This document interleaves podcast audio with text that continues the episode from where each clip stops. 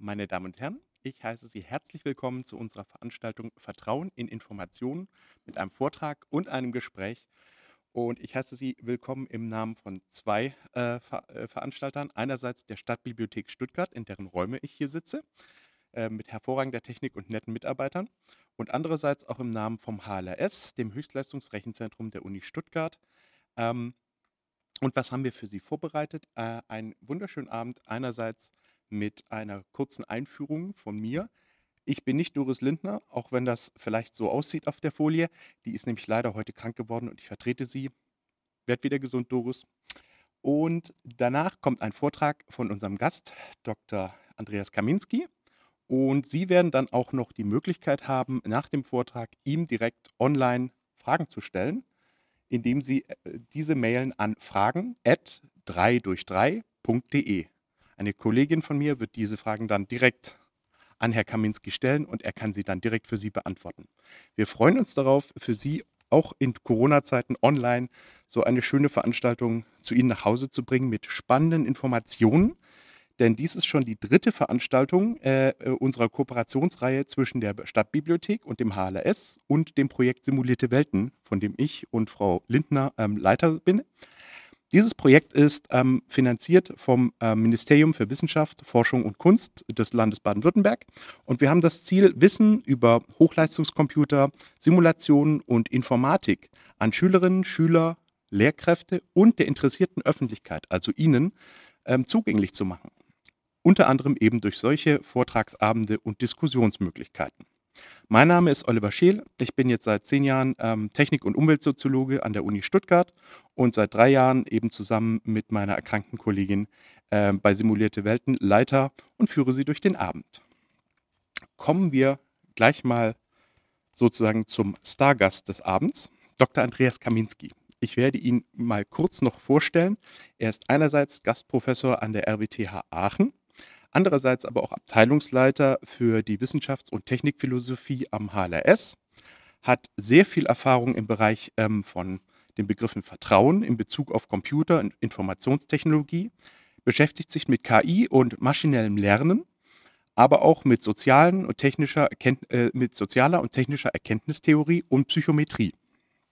Ähm, wir wollen heute über das Thema reden, Vertrauen in Information ähm, was natürlich ein super spannendes aktuelles Thema ist, da moderne Gesellschaften funktions- und arbeitsteilig aufgebaut sind und deswegen immer eine Abhängigkeit von anderen Menschen dastehen.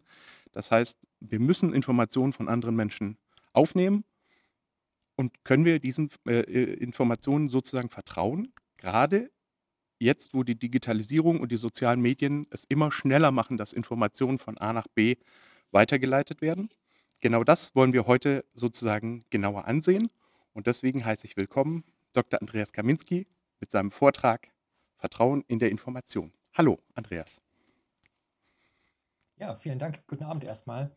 Vielen Dank, Oliver, ähm, für die wunderbare Einladung, heute Abend ähm, mit euch über ein extrem spannendes, aber auch ähm, äußerst aktuelles Thema sprechen zu dürfen. Ich schalte mal meine Präsentation frei, die uns ein bisschen dabei helfen wird, ähm, durch dieses Thema strukturiert ähm, zu kommen. Ich hoffe jetzt, dass die Präsentation für euch für Sie auch ähm, gut sichtbar ist. Kommt hier an, ja. Wunderbar. Also das Thema Vertrauen in Information ist ein Thema, das uns am HLRS seit einigen Jahren intensiv beschäftigt, ähm, was man auch daran sieht, dass wir aktuell im Rahmen einer ähm, Forschungsgruppe zu verschiedenen Aspekten dieses Themas arbeiten.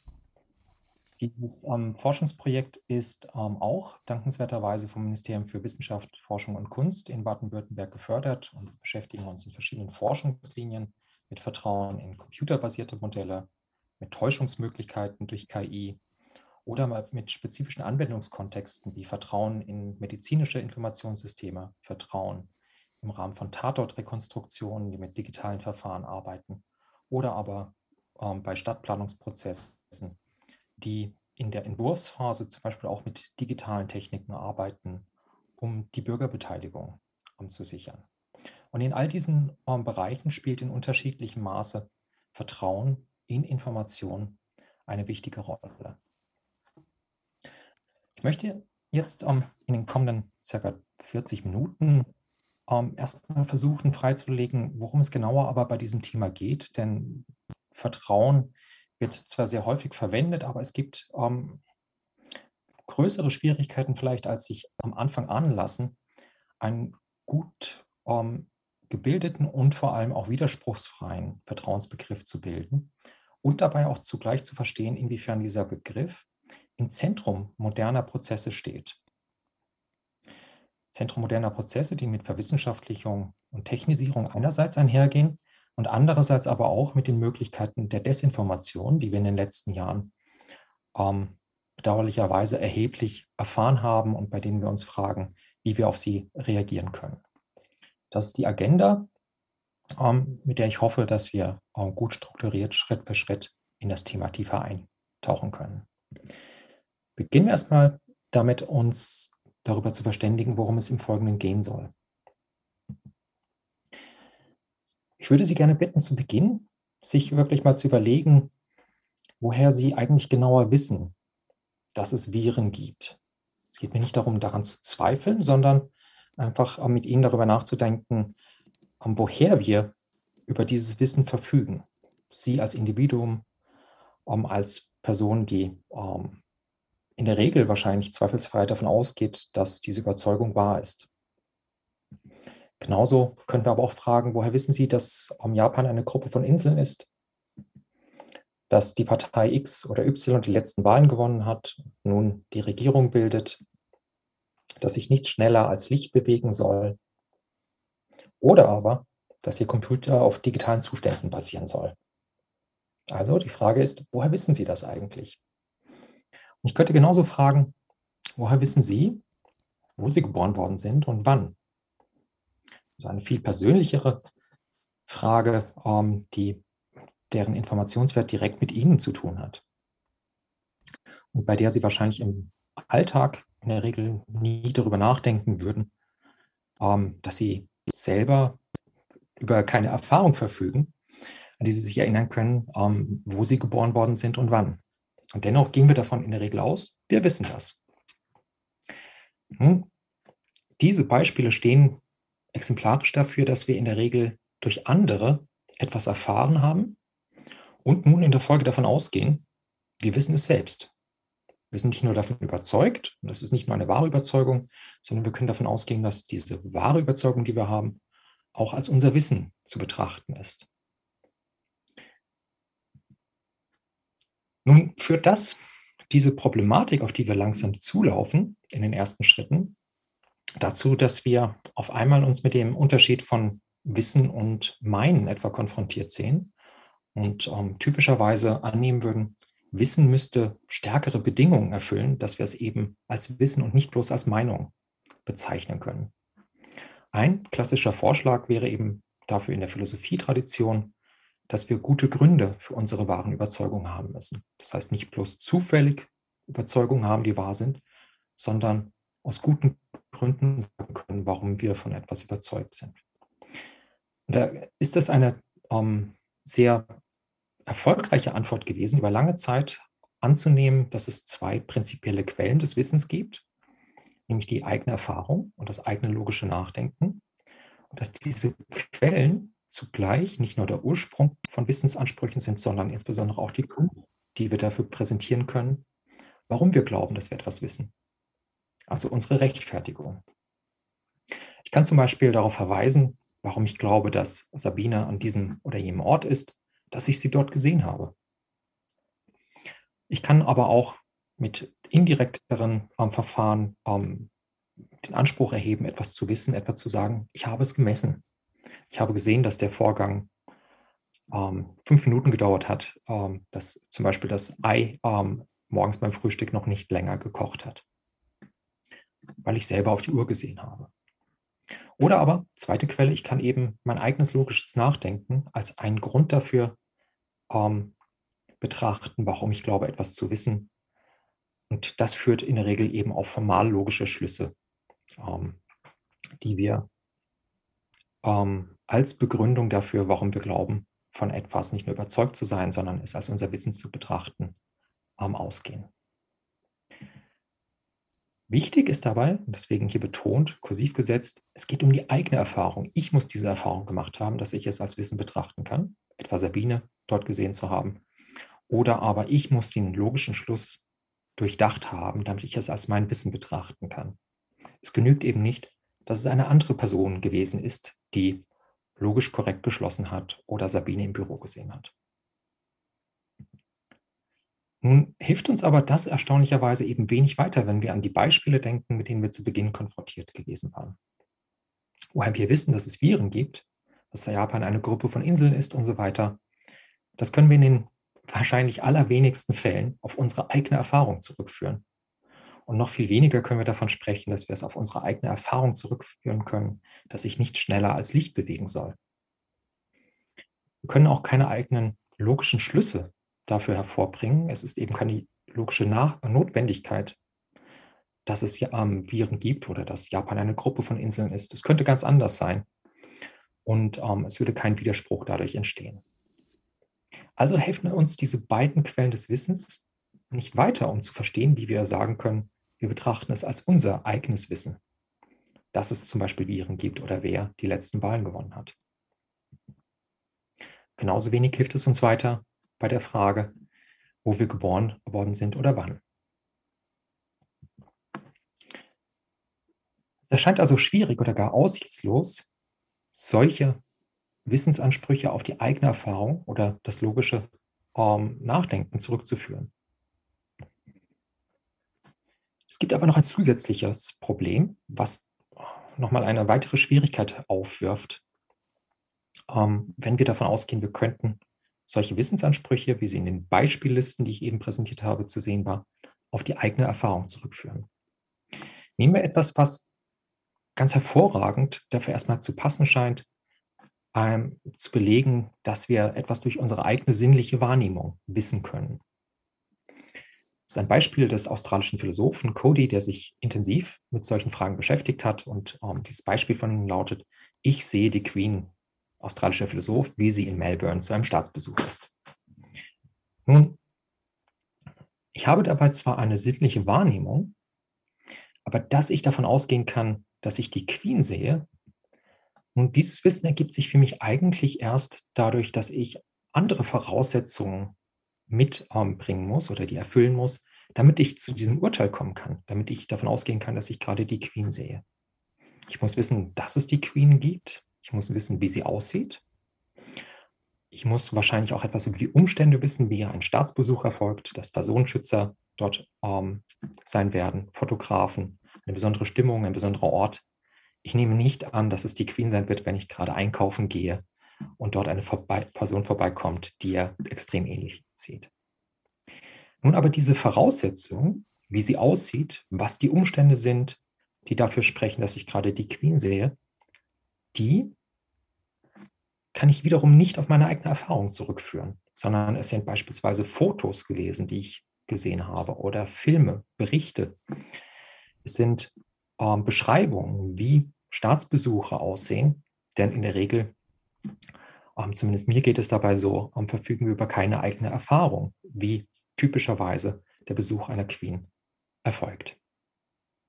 Das bedeutet dann für Cody, und das erscheint mir vollkommen richtig von ihm zu sein, dass unsere eigene Erfahrung durchsetzt ist mit Wissen, um, dass wir in dieser sinnlichen Wahrnehmung um, voraussetzen, damit wir zu einem solchen Urteil kommen können. Ich sehe dies oder ich sehe jenes.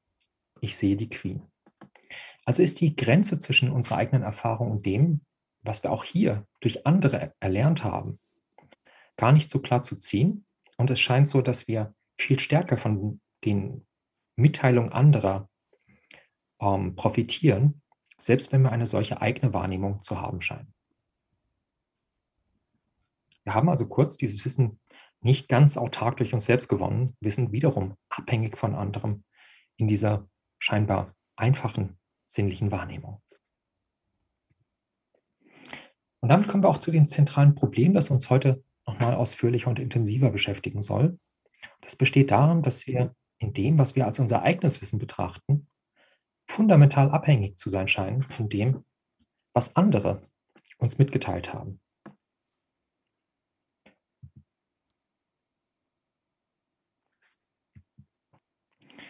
Die Philosophie hat für dieses Problem ähm, die Bezeichnung der Zeugenschaft oder der Bezeugung gewählt, im englischen Testimony. Und dabei ist jetzt nicht primär und keinesfalls ausschließlich an den Zeugen oder die Zeugin zu denken, die vor Gericht auftreten und dort einen Bericht über etwas abgeben, sondern Bezeugungen ähm, in der Philosophie sind all jene Situationen, in denen ein Sprecher einem Hörer etwas mitteilt, etwas erzählt, etwas lehrt oder versichert und der Hörer jetzt vor der Frage steht, glaubt er das, was dort behauptet worden ist? Glaubt er den Sachverhalt P? Ja oder nein? Sie können für P eben fast alles einsetzen, wann der nächste Bus fährt, ob es einen Klimawandel gibt, wer die letzten Wahlen gewonnen hat, wie tödlich ein bestimmter ähm, Virus ähm, ist. All das sind Situationen, in denen uns etwas bezeugt wird und wir dann vor der Frage stehen, ob wir das glauben oder aber nicht.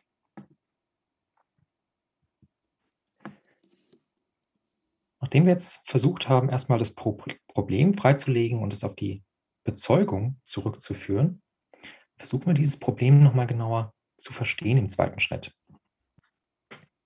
Das ist also unsere klassische Ausgangssituation. Und wir können uns jetzt erstmal fragen, können wir diese Ausgangssituation, die Bezeugung, nicht doch auf eine der beiden Wissensquellen, über die wir eben gesprochen haben, zurückführen? Auf die eigene Erfahrung ähm, oder die eigenen logischen Schlüsse. Und wenn das so wäre, dann würde sich doch verständlich machen lassen, warum wir glauben, dass wir etwas wissen, wenn es uns andere mitgeteilt haben. Wenn nicht, dann scheint es eher dafür zu sprechen, dass die Bezeugungen unsere Meinungen beeinflussen, aber wir könnten nicht sagen, sie ähm, erweitern unser Wissen. Nun versuchen wir das mal, indem wir uns überlegen, wie wäre es, wenn wir das, was uns andere mitteilen, bloß als Meinungen betrachten. Das würde zu einem schwerwiegenden Problem führen, weil wir dann eben viel weniger wissen würden, als wir eigentlich im Alltag glauben zu wissen. Und es auch in vielen Fällen uns eigenartig erscheinen würde, zu sagen, wir wissen es eigentlich nicht. Wir wissen zum Beispiel nicht, dass Japan eine Gruppe von Inseln ist oder dass es Japan überhaupt gibt. Wir wissen nicht, wer gerade regiert, weil wir es nicht durch eigene Erfahrung erworben haben. Wir haben nicht selber die Stimmen ausgezählt. Es gibt keine logisch zwingenden Gründe dafür. Oder wir wissen nicht, dass es Viren gibt. Wir wüssten insgesamt sehr, sehr wenig. Und auch das wenige, denken Sie nochmal an das Beispiel mit der Queen, scheint dann durchzogen zu sein von den Erfahrungen anderer. Aber die anderen wissen eigentlich auch nichts. Also wie geht das dann überhaupt auf? Das ist also die erste Schwierigkeit, wenn wir versuchen, einfach zu sagen, das ist alles Hören sagen, also gehört es zu den Meinungen versuchen wir es auf der anderen Seite und fragen uns, können wir nicht einfach die Bezeugung als unser, eigenen, ähm, unser eigenes Wissen betrachten, als eine neue Wissensquelle, neben eigener Erfahrung und logischen Schlüssen. Nun, wenn wir das so einfach versuchen, dann stellt sich sofort das Problem ein, dass wir dann eigentlich den Wissensbegriff aufgeben, weil wir Wissen nicht mehr vom bloßen Hören sagen, unterscheiden können. Eigentlich ähm, drohen dann Meinen und Wissen zusammenzufallen, weil es immer jemand gibt, der uns irgendetwas sagen kann. Wir wüssten nicht, warum wir das eine als Wissen und das andere als bloße Meinung betrachten sollten. Wir brauchen also, wenn wir davon ausgehen, dass wir doch durch andere etwas lernen können und erfahren können, in Erfahrung bringen können, auch wenn es nicht unsere eigenen Erfahrungen sind, irgendeine Form der Qualifikation, die uns sagt, wann, unter welchen Bedingungen wir eigentlich berechtigt sind, anderen zu glauben, wenn sie uns etwas über die Welt mitteilen. Wir brauchen mit anderen Worten gute Gründe, warum wir ihnen glauben sollten. Nun ist es aber so, und damit komme ich zum dritten Schritt, moderne Zeugenschaft und Technik, dass dieses scheinbar sehr fundamentale Problem der Bezeugung in der Moderne eine bestimmte Zuschärfung erfährt oder eine bestimmte Intensivierung. Das ist durchaus überraschend, denn wir könnten am Anfang aus, davon ausgehen, wenn wir anderen glauben, in dem, was sie uns mitteilen, dann handelt es sich doch offensichtlich um eine Form von Vertrauen. Und Vertrauen klingt nach einer eigentlich vormodernen Sozialformen. Wir würden annehmen können, dass durch Prozesse der Rationalisierung, Verwissenschaftlichung und Technisierung, also kurz der Modernisierung, der Vertrauensbedarf für uns modernen Menschen geringer und geringer wird. Das Gegenteil ist aber gerade dann, wenn wir den modernen Soziologen glauben, der Fall. Sie sehen hier einen Auszug aus ähm, der Soziologie von Georg Simmel von 1908, in der er schreibt, in modernen Gesellschaften steht das Leben auf tausend Voraussetzungen, die der Einzelne überhaupt nicht bis zu ihrem Grund verfolgen und verifizieren kann, sondern die er auf Treu und Glauben hinnehmen muss. In viel weiterem Umfang, als man es sich klar zu machen pflegt, ruht unsere moderne Existenz von der Wirtschaft, die immer mehr Kreditwirtschaft wird, bis zum Wissenschaftsbetrieb, in dem die Mehrheit der Forscher unzählige, ihnen gar nicht nachprüfbare Resultate anderer verwenden muss, auf dem Glauben an die Ehrlichkeit des anderen. Wir bauen unsere wichtigsten Entschlüsse auf ein kompliziertes System von Vorstellungen, deren Mehrzahl das Vertrauen, dass wir nicht betrogen sind, voraussetzt. So Georg Simmel 1908 und in ganz ähnlicher Weise ist sein Kollege und Zeitgenosse Max Weber in seiner Diagnose darauf gestoßen, dass moderne Menschen viel weniger Kenntnis davon haben, womit sie im Alltag umgehen, als vormoderne. In der Regel wissen sie nicht, wie die elektrische Trambahn funktioniert, in diese steigen oder der Lift. Und sie vertrauen darauf, dass es rationale Prinzipien sind, auf denen das basiert. Nun, Bezeugung, wenn wir nochmal zurückgehen, erstmal zu dieser fundamentalen ähm, Quelle von Wissen für uns. Bezeugungen sind doch überall dort von Bedeutung, wo unsere eigenen Möglichkeiten, etwas zu wissen, begrenzt sind. Begrenzt, weil wir zum Beispiel hier an dieser ähm, Stelle oder diesem Ort im Raum sind und nicht dort. Das heißt, wir können sehen, was sich hierzu ähm, abspielt, aber ich kann nicht sehen, was an einer anderen Stelle, an einem anderen Ort passiert. Und deswegen möchte ich von anderen gerne wissen, was sie dort gesehen oder gehört haben. Oder aber wir sind begrenzt, weil wir eine bestimmte Zeit haben. Ich kann nicht wissen, was vor meiner Geburt passiert ist, aber ich möchte unter Umständen gerne wissen, ähm, was sich ereignet hat. Oder aber wir sind begrenzt in unseren Fähigkeiten. Und wir hatten jetzt eben einige Beispiele gerade bei dem Soziologen Georg Simmel gesehen, wo selbst Forscher wie es bei ihm heißt, auf den Voraussetzungen anderer aufbauen müssen, weil sie nicht in der Lage sind, alles selber nochmal nachprüfen zu können, mit dem sie arbeiten. Das heißt, wir sind relativ begrenzt und in dem, was wir wissen können. Und gerade deshalb ist die Bezeugung von so einer großen Bedeutung für uns, weil sie unser Wissen zu erweitern verspricht, wenn wir eben wüssten, wann wir anderen glauben dürfen. Nun gibt es in der Moderne aber drei Prozesse, die erklären, warum diese relativ grundlegende, fundamentale Struktur der Bezeugung und ihre fundamentale Relevanz für uns nochmal zunimmt, nochmal eine Intensivierung erfährt. Das ist erstens die gesellschaftliche Differenzierung. Gesellschaften sind, wie wir sagen, zunehmend ausdifferenziert und das bedeutet, es gibt eine Vielzahl unterschiedlicher Systeme. Denken Sie an das Recht, im Unterschied etwa zur Kunst, im Unterschied zur Wissenschaft, im Unterschied zur Erziehung, im Unterschied zur Wirtschaft oder Politik. Und denken Sie auch an die Arbeitsteilung in jedem dieser Systeme, wie vielfältig dort die Rollen definiert sind, wie unterschiedlich die Expertise in ein und derselben ähm, Unternehmung, in ein und demselben Unternehmen sein kann, sodass wir uns vielleicht in diesem oder jenem Bereich gut auskennen, aber schon eine Tür weiter eigentlich nicht mehr viel wissen, obwohl wir mit den Kolleginnen und Kollegen ähm, im Büro nebenan zusammenarbeiten und zusammenarbeiten müssen. Diese gesellschaftliche Differenzierung führt eben dazu, dass wir immer mehr Informationsmöglichkeiten haben, aber selber sehr wenig direkt in Erfahrung bringen können und deshalb viel stärker davon abhängig sind, was uns andere darüber mitteilen, was andere behaupten, dass es wahr sei. Ein besonders ähm, relevantes Beispiel von Differenzierung findet sich in der Wissenschaft und Technik wieder.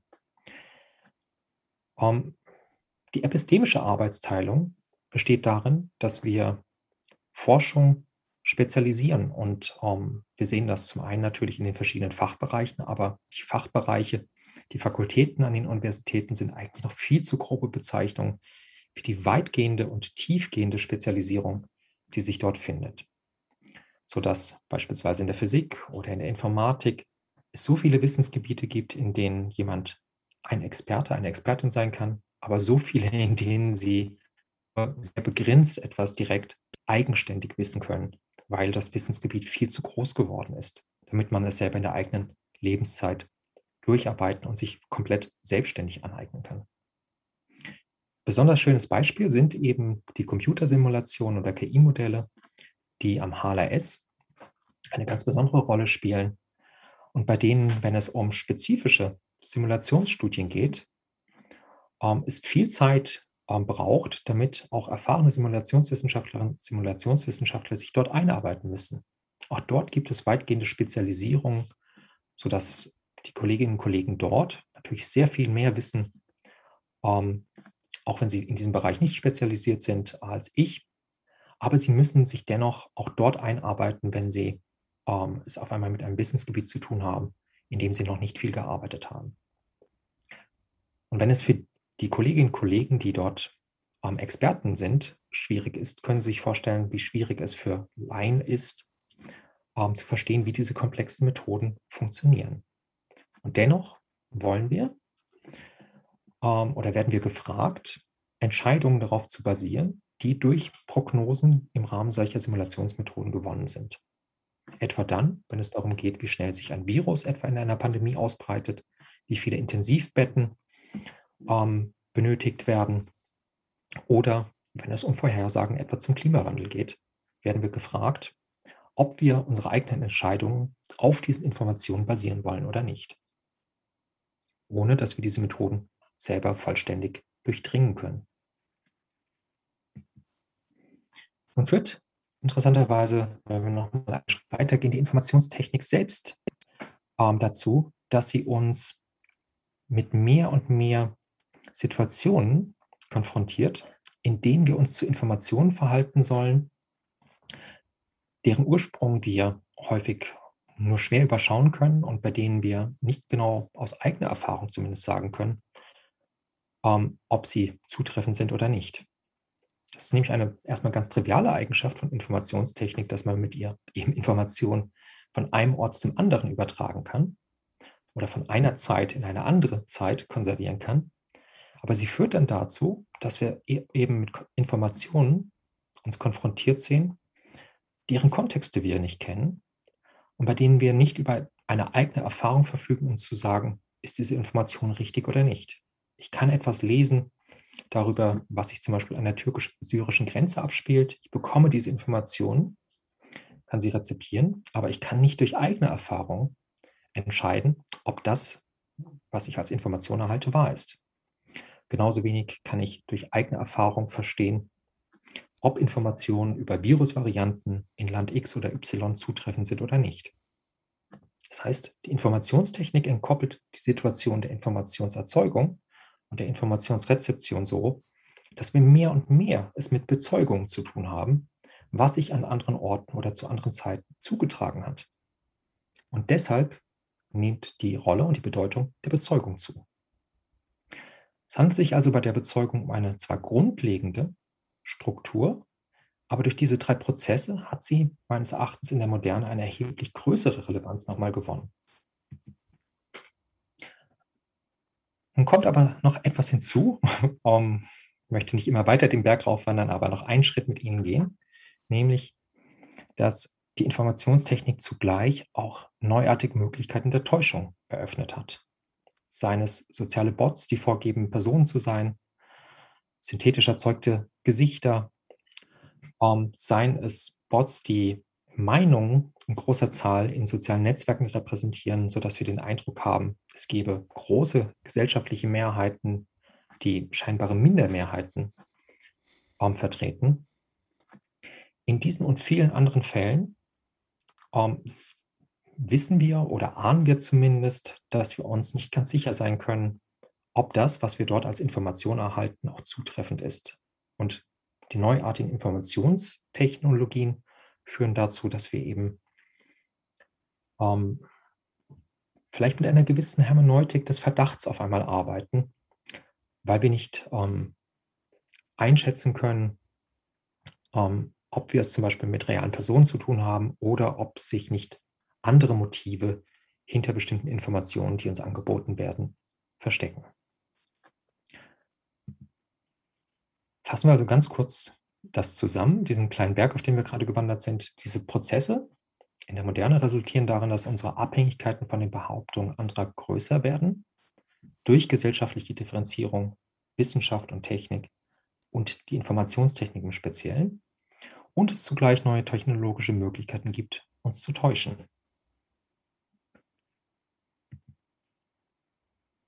Kommen wir damit jetzt zurück wieder zu der Frage, wie damit umgehen. Zur Praxis des Vertrauens. Wir stehen also vor dieser grundlegenden Situation, dass wir von den Behauptungen anderer abhängig sind und sie für uns eine ganz positive Bedeutung haben, weil wir unser Wissen durch sie erweitern können. Es ist eine unvermeidliche und vielleicht auch nicht unerwünschte Abhängigkeit, dass wir von anderen etwas erfahren und lernen können. Die Frage ist aber, wie gehen wir mit dieser Situation der Bezeugung um? Wir hatten vorhin gesagt, ähm, dass es darauf ankommt, gute Gründe dafür zu finden, warum, wann wir einem Sprecher, einer Sprecherin Glauben schenken dürfen und wann nicht. Offensichtlich geht es dabei um die Frage, ist die Sprecherin, ist der Sprecher vertrauenswürdig? Das wäre doch der ideale Grund.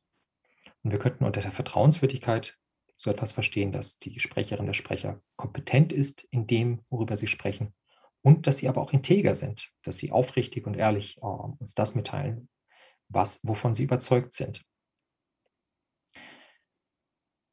Die Frage ist dann aber weiter, na, wie können wir das feststellen? Wie können wir feststellen, ob jemand eine kompetente Sprecherin, ein kompetenter Sprecher ist und ein wahrhaftiger Sprecher, eine wahrhaftige Sprecherin? Welche Gründe haben wir also, daran zu glauben, dass jemand vertrauenswürdig ist? In der, wenn wir uns mit, diesen, mit dieser Frage beschäftigen, ist es meines Erachtens ratsam, sich mit der Geschichte der Philosophie, in der diese Frage verhandelt worden ist und analysiert worden ist, zu beschäftigen. Und in dieser Geschichte sind drei prinzipielle, drei relativ unterschiedliche Antworten auf diese Frage gegeben worden, wann wir berechtigt sind, anderen Vertrauen schenken zu dürfen. Die erste Antwort ähm, bezeichne ich hier als epistemisch und damit ist nichts anderes gemeint als auf unsere Erkenntnis bezogen. Die epistemische Antwort besteht darin, wir erkennen am Sprecher oder an der Sprecherin, ob sie vertrauenswürdig sind. Wir müssen an ihnen etwas erkennen können, etwas zu unserer Einsicht bringen können, das uns vielleicht sogar den Grad ihrer Vertrauenswürdigkeit anzeigt. Und ohne jetzt hier zu sehr in die Tiefe zu gehen, gibt es einen Philosophen, einen schottischen Philosophen im 18. Jahrhundert, der eine grundlegende Theorie dafür entwickelt hat, wie diese Frage beantworten können. Und der in der Tat eben das Vertrauens- und Zeugungsproblem als ein Erkenntnisproblem formuliert. Das ist David Hume, der ähm, insbesondere dafür bekannt ist, wie er ähm, induktive Schlüsse analysiert hat und in ihrer Bedeutung für Forschungsprozesse auch in ihren Problemen Forschungsprozesse verständlich gemacht hat. Und David Hume geht nun davon aus, dass die gleichen Prozesse, mit denen wir Natur eigentlich versuchen zu verstehen, zu erforschen, auch tauglich dafür sind, die Vertrauenswürdigkeit einer Zeugin, ein, eines Zeugen zu bewerten und zu, ähm, zu bestimmen. Dabei ist es für ihn letztlich die Erfahrung, die der Einzelne, der, der, das einzige Prinzip ist, auf dem wir diese Frage entscheiden können. Wie soll das funktionieren? ich werde jetzt nicht mit Ihnen ähm, hier in eine ähm, tiefergehende Lektüre von Hume einsteigen, sondern Ihnen eine sehr schematische Interpretation erstmal präsentieren, die darin besteht zu sagen, es gibt im Prinzip zwei ähm, Modelle bei ähm, David Hume. Das eine ist eine Art Track Record Modell. Und wir könnten uns das so vorstellen, dass wir beispielsweise ähm, einen Freund ähm, fragen, wiederholt fragen, ob er uns ähm, vom Flughafen abholen könnte und er gibt uns dieses Versprechen und wir könnten dann etwa feststellen, dass in zehn Fällen, in denen er uns das versprochen hat, er auch zehnmal Wort gehalten hat und insofern einen ganz hervorragenden Track Record in dieser Frage zumindest hat. Mit Track Records könnte man aber genauso auch die Kreditwürdigkeit einer Person oder eines ähm, Unternehmens einschätzen.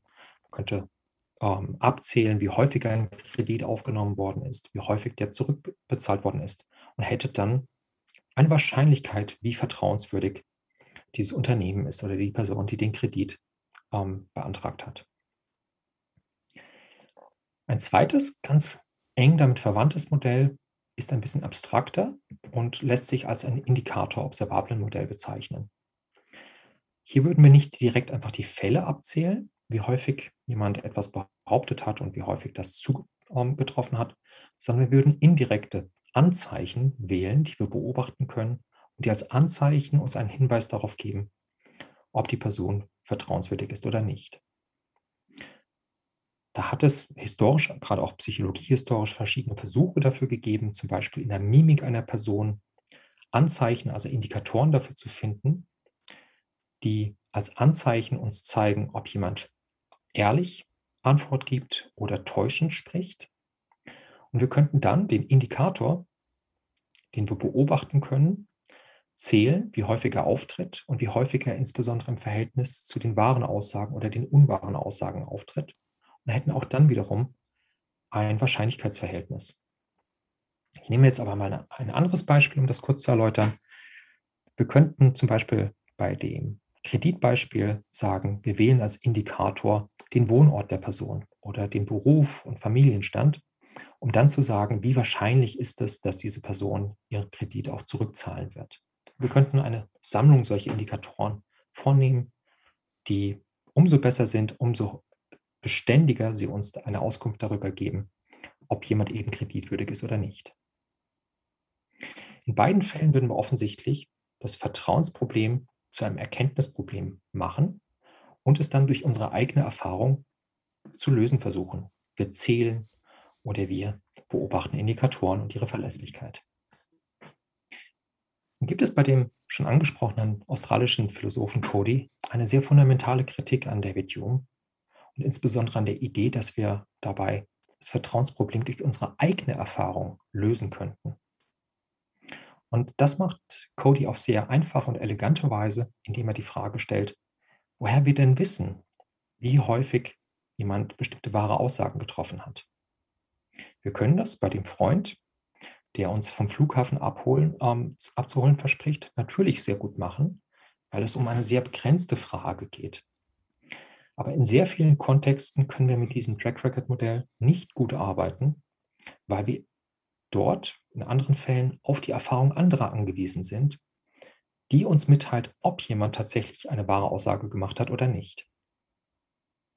Also, Stellen wir uns vor, wir fragen uns, ob eine Wissenschaftlerin, ein Wissenschaftler einen guten Track Record ähm, hat.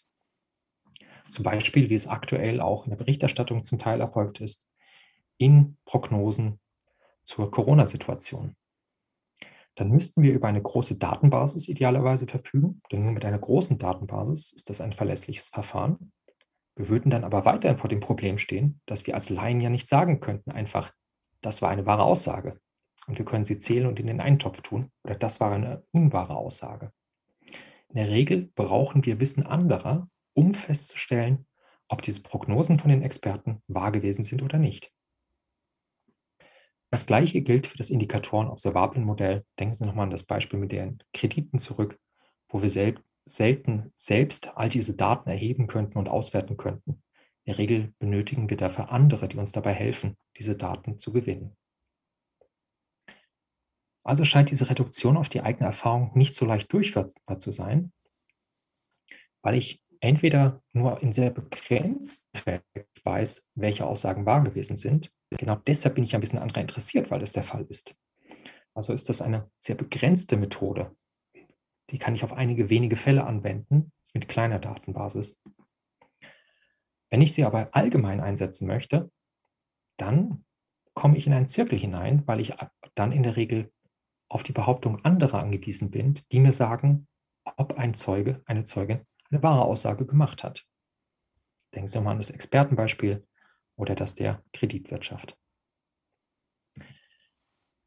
Wenn wir das jetzt auf den Bereich der Desinformation übertragen, so können wir beispielsweise ähm, die Verfahren, die viel eingesetzt worden sind in den letzten Jahren, ähm, als Beispiel heranziehen, um etwa wie hier ähm, die Track Records des Politikers Donald Trump ähm, zu bewerten.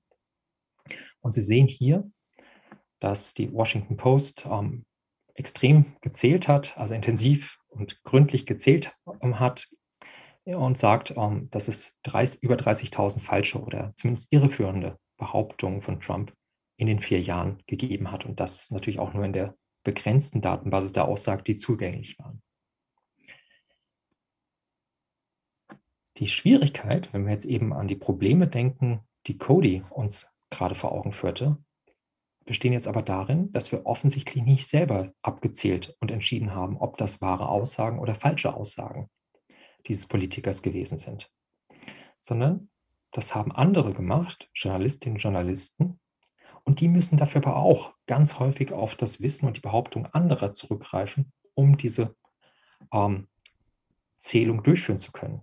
Wenn beispielsweise Trump behauptet, er habe eine Fabrik hier und dort eröffnet und dann sagt die Washington Post, diese Fabrik ist eigentlich schon vor zehn Jahren eröffnet worden, dann ist es ähm, in vielen Fällen nicht so, dass die Journalisten die gleichen sind, die vor zehn Jahren darüber berichtet haben, sondern sie gucken im Archiv nach, wann diese Fabrik ähm, eröffnet worden ist. Und das führt eben genau zu diesem Zirkelproblem, auf das wir gerade gestoßen sind, dass es eigentlich nicht unsere eigene Erfahrung ist, wenn wir Track Records bilden, in so einem großen Maßstab, sondern dass wir wiederum die Behauptung anderer dabei mit einbeziehen, um solche Track Records bilden zu können. Ich wollte Ihnen ein Video zeigen, es hatte aber nicht gut mit dem Ton funktioniert. Ich schaue mal, ob es jetzt klappt. Wahrscheinlich werde ich Ihnen aber kurz einfach berichten. Um, People know they're fake. And when they say, well, this is fact checked, it's wrong because it's taken out of context. Like when Joe Biden fell asleep during a live interview on television. he claimed that he fell asleep. I think that was an edited one, right? That was. I didn't think it was, it looked pretty live to me with no cuts in it. Joining us live this morning from New York. Hey, good morning. Wake up. Yes, Wake up, wake up. Okay. this is your wake up call. Is this the video that you're talking about? Could be, yeah. Biden falling. Should I watch it really quick? Sure. So This is Washington Post. Eh. So, ich hoffe, Sie haben den Ton hören können. Oliver, vielleicht kannst du mir kurz das Zeichen geben, ob der Ton zu hören war. Er war eigentlich ganz gut zu hören, fand ich, ja. Okay, wunderbar, vielen Dank. Ähm, Sie haben gesehen, es ging hier um einen Fact-Check, der Teil natürlich dann auch des Track Records ähm, sein soll, ähm, des Politikers ähm, Trump. Und in dem ähm, es um ein, so wie die, ähm, der CNN-Reporter es hier gerade vorstellt, manipuliertes Video gehen soll, das scheinbar den damaligen Präsidentschaftskandidaten, der im Rennen gegen Trump war, Biden zeigt, wie er eingeschlafen sei in der Vorbereitung auf ein Interview, aber tatsächlich ähm, wurde das vom Weißen Haus äh, manipuliert und publiziert. Und jetzt wird der Anhänger von ähm, Trump ähm, hier mit ähm, dem Hinweis konfrontiert, dass ähm, das ein manipuliertes Video gewesen ist und er verweist darauf, dass das von der Washington Post aufgedeckt worden ist. Also Sie sehen hier sofort, dass ähm, das Problem auftritt, dass die Offenlegung, ähm, was die Wahrheit ähm, dieser Quelle betrifft, auf die Behauptung anderer zu, ähm, zurückgreift, insbesondere auf die Reputation anderer, hier der Washington Post, und ähm, dadurch ein Zirkel auftritt, sodass nicht einfach die Person sagen kann, dann ist das falsch gewesen, sondern sie glaubt einfach dieser Quelle nicht. Und deswegen findet das Zählen ähm, für den Track Record auch nicht in der erhofften und angedachten Weise statt. Wir sehen also sozusagen den Zirkel hier in Aktion, den Cody ähm, in der Analyse von David Hume freigelegt hatte. Wir können dieses Problem aber auch sehr schön an ähm, einem anderen Einwand, der gegenüber Hume vorgebracht worden ist, verdeutlichen. Humes Idee war ja, wir entscheiden letztlich, ob jemand vertrauenswürdig ist oder nicht, anhand der Evidenz, die wir über diese Person gewinnen, der Evidenz, die zeigt, ob und in welchem Maße sie vertrauenswürdig ist oder nicht. Und Vertrauen oder Misstrauen sind dann die Konsequenzen aus dem Maß der Evidenz, die wir dafür gewonnen haben. Also Evidenz ist die Grundlage, Vertrauen ist der Schluss, den wir ziehen, oder Misstrauen. Cody, ähm, entschuldigen Sie, Bernd Lano, ähm, formuliert nun folgende Kritik an dieser Idee, dass Evidenz die Basis sein kann für die Schlüsse von Vertrauen oder Misstrauen. Sein Gedanke ist, dass ich etwas als Evidenz erstmal anerkennen und akzeptieren muss, wenn es mir zumindest von anderen präsentiert wird, als eine Evidenz, die für oder gegen etwas spricht. Wenn das aber der Fall ist, dann hängt es bereits von meinem Vertrauen oder Misstrauen in die Quelle ab, die mir diese Evidenz, ob ich die Evidenz anerkenne oder nicht. Das bedeutet aber, dann kann Evidenz nicht in diesen Fällen eine unabhängige Basis für meine Schlüsse auf Vertrauen oder Misstrauen sein, sondern sie wird nur dann zu einer Evidenz für mich, wenn ich der Quelle bereits Vertrauen entgegenbringe. Oder wenn ich bereit bin, in der Folge ihr Vertrauen entgegenzubringen. Es ist also keine Solanus-Kritik unabhängig, von Vertrauen unabhängige Basis, auf die ich dann zu einem Schluss komme, sondern diese Basis beruht selber auf Vertrauen oder Misstrauen, wie wir jetzt eben vielleicht auch bei diesem Beispiel mit dem Videoausschnitt gesehen haben.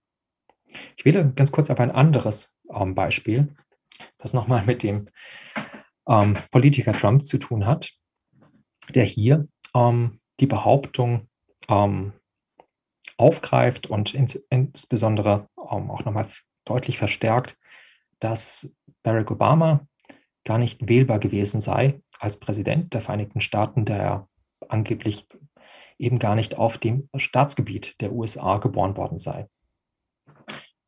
In dieser Debatte, die sich ähm, während der Präsidentschaft von Barack Obama intensivierte, gab es also Zweifel daran, ob ähm, er wählbar gewesen sei. Und Obama reagierte zu einem bestimmten Zeitpunkt dann darauf damit, dass er sein ähm, Geburtszeugnis ähm, veröffentlichte. Erst in der Kurzform und dann in der Langform sogar, nachdem die Kurzform noch immer nicht ausreichend gewesen ist.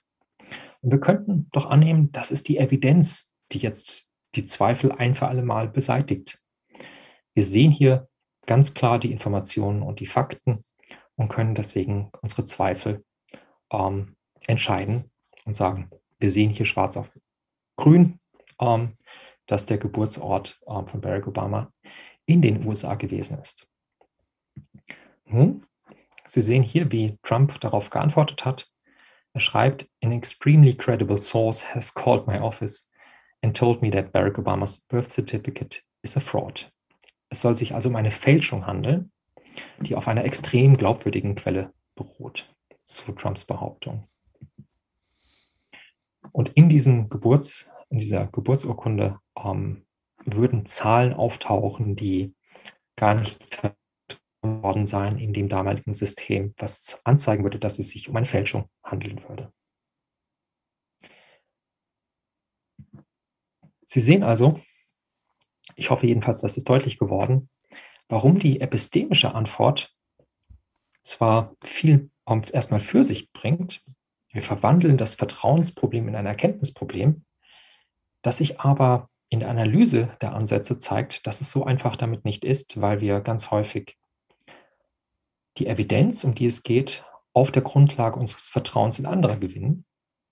Wir akzeptieren die Geburtsurkunde als Evidenz dann, wenn wir der Quelle Vertrauen schenken, dass es eine echte Geburtsurkunde ist. Wir vertrauen dem Track Record dann, wenn wir eben Vertrauen in die Quelle haben, die diesen Track Record erzeugt hat. Und ähm, setzen damit schon voraus, was durch die Methode, durch das Erkenntnisproblem gelöst werden soll. Und insofern tritt hier für uns ein Zirkel auf, sodass die ähm, Evidenz, die die Antwort bieten soll, eigentlich bereits auf Vertrauen oder Misstrauen beruht und aufsetzt. Sehen wir uns daher nach einer anderen möglichen Antwort um, die jetzt nicht darin besteht, das Vertrauensproblem in ein epistemisches Problem zu verwandeln, sondern davon ausgeht, dass es sich um ein normatives Problem handelt. Die normative Antwort besteht darin, dass wir gute Gründe haben, jemand zu glauben, weil diese Person eine Verantwortung für das von ihr Behauptete übernimmt.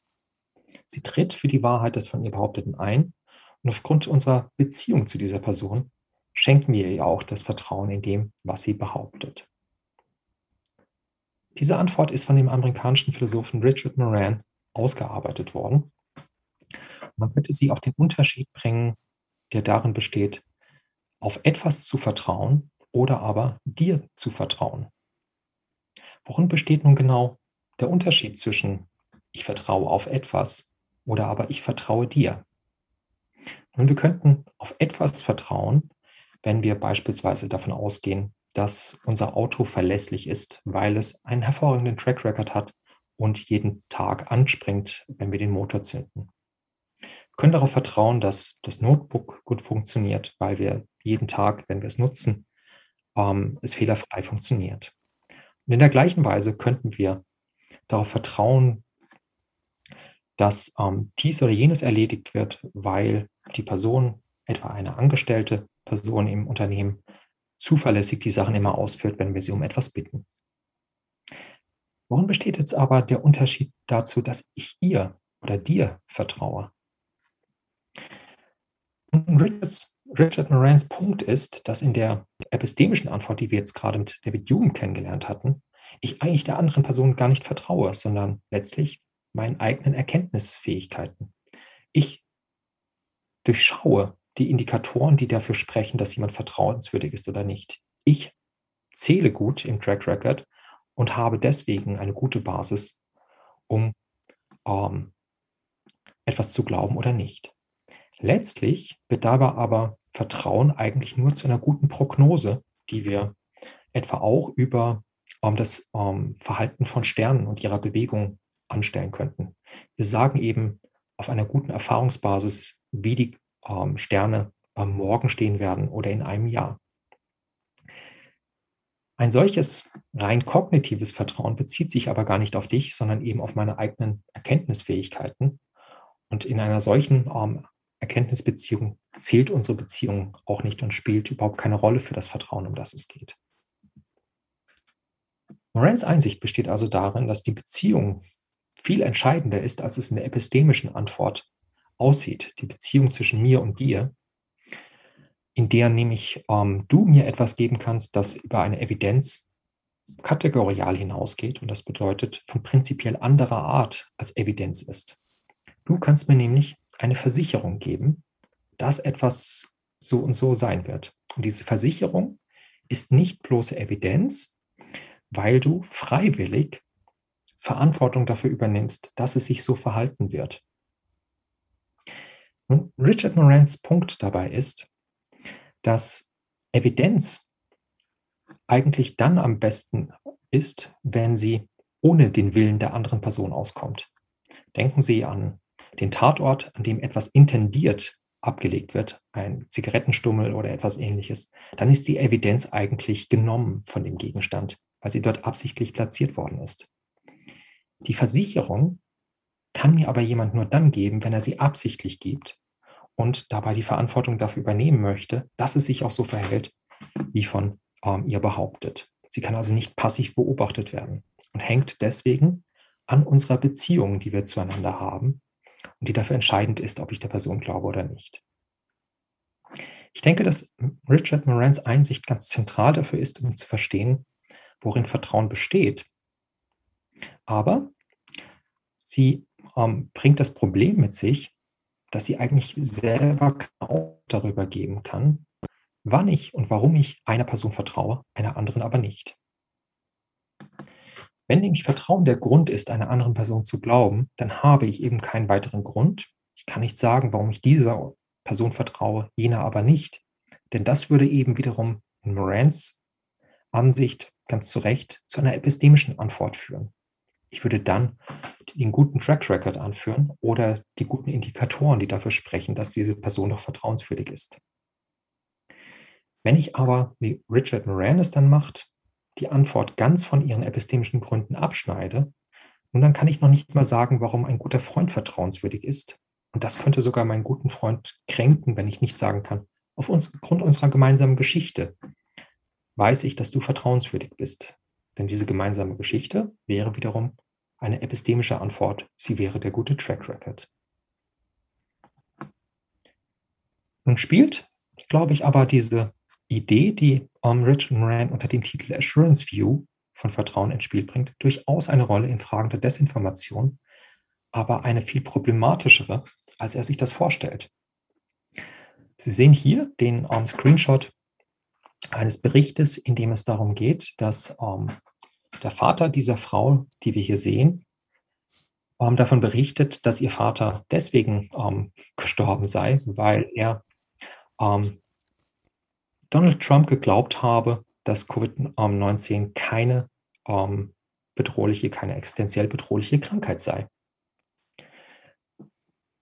Es ist also das Vertrauen in das Wort von ähm, Donald Trump, das dazu führt, dass in dieser Abhängigkeit, in der sich die Person epistemisch begeben hat, er hat es selber als Wissen übernommen und gesagt, so ist das. Ähm, Covid-19 ist nicht schlimmer als eine Grippe aus Sicht der Tochter dazu führte, dass ähm, er sich nicht ausreichend geschützt hat und dann schließlich mit an Covid erkrankte und verstarb. Ich weiß, dass es ähm, ganz gegenüber gegen die Absicht von Richard Moran ist, der, wie gesagt, meines Erachtens einen sehr, sehr guten Punkt macht, worin Vertrauen nicht besteht. Aus Sicht, nämlich die epistemische Perspektive kann uns das nicht gut erläutern. Aber Sie sehen hier, dass wir in der Tat solche Situationen wie die, die hier ähm, geschildert werden, sehr gut als eine Bezeugung, die auf Zusicherung beruht, verstehen können. Es ist so, weil er es so sagt, weil Trump es so sagt und ich vertraue ihm, die dazu führen, dass wir eigentlich keine Möglichkeit haben, eine vernünftige Praxis des Vertrauens darin wiederzufinden. Man glaubt es einfach, weil man der Person glaubt, aber es lässt sich nicht weiter sagen, warum man der Person glauben sollte. Wir brauchen deshalb, meine ich, eine ganz andere Antwort als die, die ähm, entweder epistemisch oder normativ ist. Wir brauchen eine Antwort, die die Probleme beider Perspektiven vermeidet, aber ihre Vorzüge aufnimmt. Das möchte ich jetzt in aller Kürze machen und ich möchte ganz kurz erstmal ähm, dabei darauf eingehen, warum es so schwierig ist, entweder mit einer epistemischen oder einer normativen Antwort auskommen zu müssen. Wir hatten jetzt eben ein wenig bereits gesehen, dass das Verhältnis von Vernunft und Vertrauen, Vernunft heißt hier gute Gründe zu haben, in beiden Fällen schwierig ist. Bei der epistemischen Antwort habe ich, wenn ich sehr gute Gründe habe, sehr gute Prognosemöglichkeiten. Aber gute Prognosemöglichkeiten führen eigentlich dazu, dass ich nicht mehr vertraue, sondern eben prognostiziere, wie sich die Sterne bewegen oder wie sich Person X oder Y morgen verhalten wird. Ich könnte in dieser Sichtweise zum Beispiel eine Person ähm, beschatten lassen und hätte dann sehr gute epistemische Gründe, ihr zu vertrauen, wenn sie sich dort als vertrauenswürdig darstellt. Aber ich würde ja gerade nicht vertrauen, deswegen lasse ich sie beschatten. Daran zeigt sich, wie ähm, prinzipiell schwierig das Verhältnis von Gründen und Vertrauen in dieser epistemischen Antwort noch ist. Bei der normativen Antwort kann ich dagegen gar keine Gründe anführen, und deswegen auch nicht sagen, warum jemand vertrauenswürdig ist, was ebenso zu absurden Konsequenzen mir zu führen scheint. Kurz, in dem einen Fall komme ich zu guten Prognosen, in dem anderen Fall kann ich Vertrauen letztlich nicht von Naivität unterscheiden. Ich brauche also eine Antwort, die irgendwie eine epistemische Dimension aufweist, aber die normative Dimension von Vertrauen deswegen nicht abschneidet.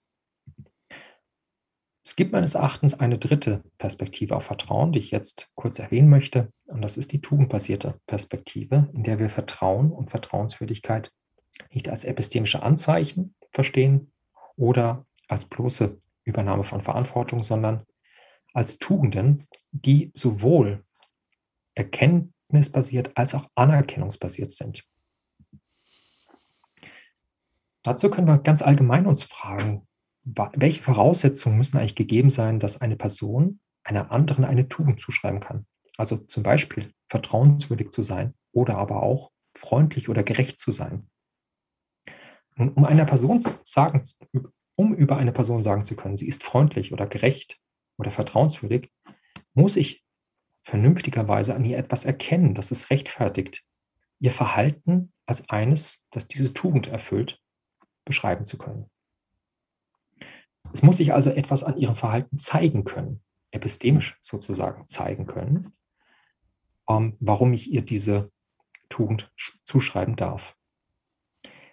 Es muss jedoch so sein, damit kommen wir zu Bedingung 2, dass sie, ähm, weil sie tugendhaft sein möchte, so auch erscheint. Sie darf nicht nur zufällig oder irreführend als tugendhaft erscheinen, etwa dann freundlich sein, wenn der Chef gerade im Raum ist und wenn er den Raum verlässt, unfreundlich mit den Kolleginnen und Kollegen wieder sein, sondern es muss sich in ihrem Verhalten zeigen, dass sie, weil sie sich an dieser Tugend orientiert, dieses Verhalten auch zu erscheinen bringt. Diese Bedingung ist aber ebenfalls noch nicht ausreichend, weil wir sonst immer noch in der Situation wären, dass jemand zum Beispiel ein Trickbetrüger die Tugend der anderen Person zur guten Prognose ausnutzen kann. Er könnte sagen, die andere Person ist tugendhaft, ähm, vertrauenswürdig, also kann ich gut kalkulieren, wie sie sich verhalten wird. Damit es um ein Vertrauensverhältnis geht, muss also auch die Person, die der anderen Person diese Tugend zuschreibt, selber sich an der Tugend der Vertrauenswürdigkeit orientieren und nicht eine bloße Prognose darüber treffen, um nicht eine bloße Prognose darüber zu treffen, wie die andere Person sich verhalten wird. Und das bedeutet dann aber, beide Personen müssen sich gegenseitig als vertrauensvoll und vertrauenswürdig anerkennen. Und hier sehen wir, hoffe ich, warum in der tugendbasierten Perspektive es nicht möglich ist, erkenntnisbezogene Gründe und normative Gründe gegeneinander in eine Trennung zu bringen oder auszuspielen, weil wir beide benötigen, damit wir einer Person eine Tugend zuschreiben können. Das hat, also wir könnten das negieren und dann würden wir sehen, naja, das funktioniert eigentlich nicht mehr, ähm, dass wir dann eben der Person diese oder jene Tugend zuschreiben können.